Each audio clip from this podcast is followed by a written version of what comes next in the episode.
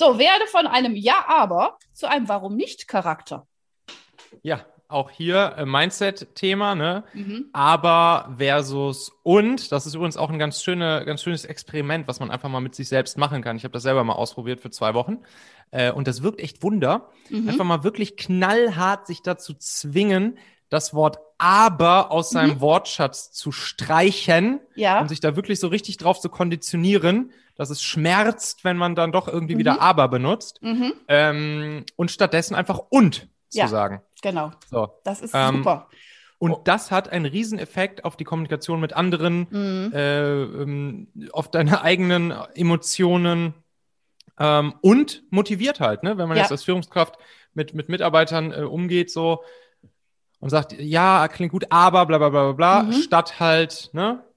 nach vorne zu schreiten und, und zu nutzen und gleichzeitig eben dann auch diese, dieses Warum nicht Mindset. Genau. Und diese. Verbindung immer auch zu finden. Ja, also, Mhm. ne, warum äh, äh, ist es immer ein Entweder-Oder, ne? Sondern auch da, man, auch da Mhm. in einer kreativen, lösungsorientiert gibt es immer ein Und. Immer. Ja. Und da sind wir auch schon wieder am Ende dieser Folge hier. Denk doch mal kurz drüber nach. Für wen könnte diese Folge oder der Machen-Podcast allgemein auch wertvoll, hilfreich oder spannend sein?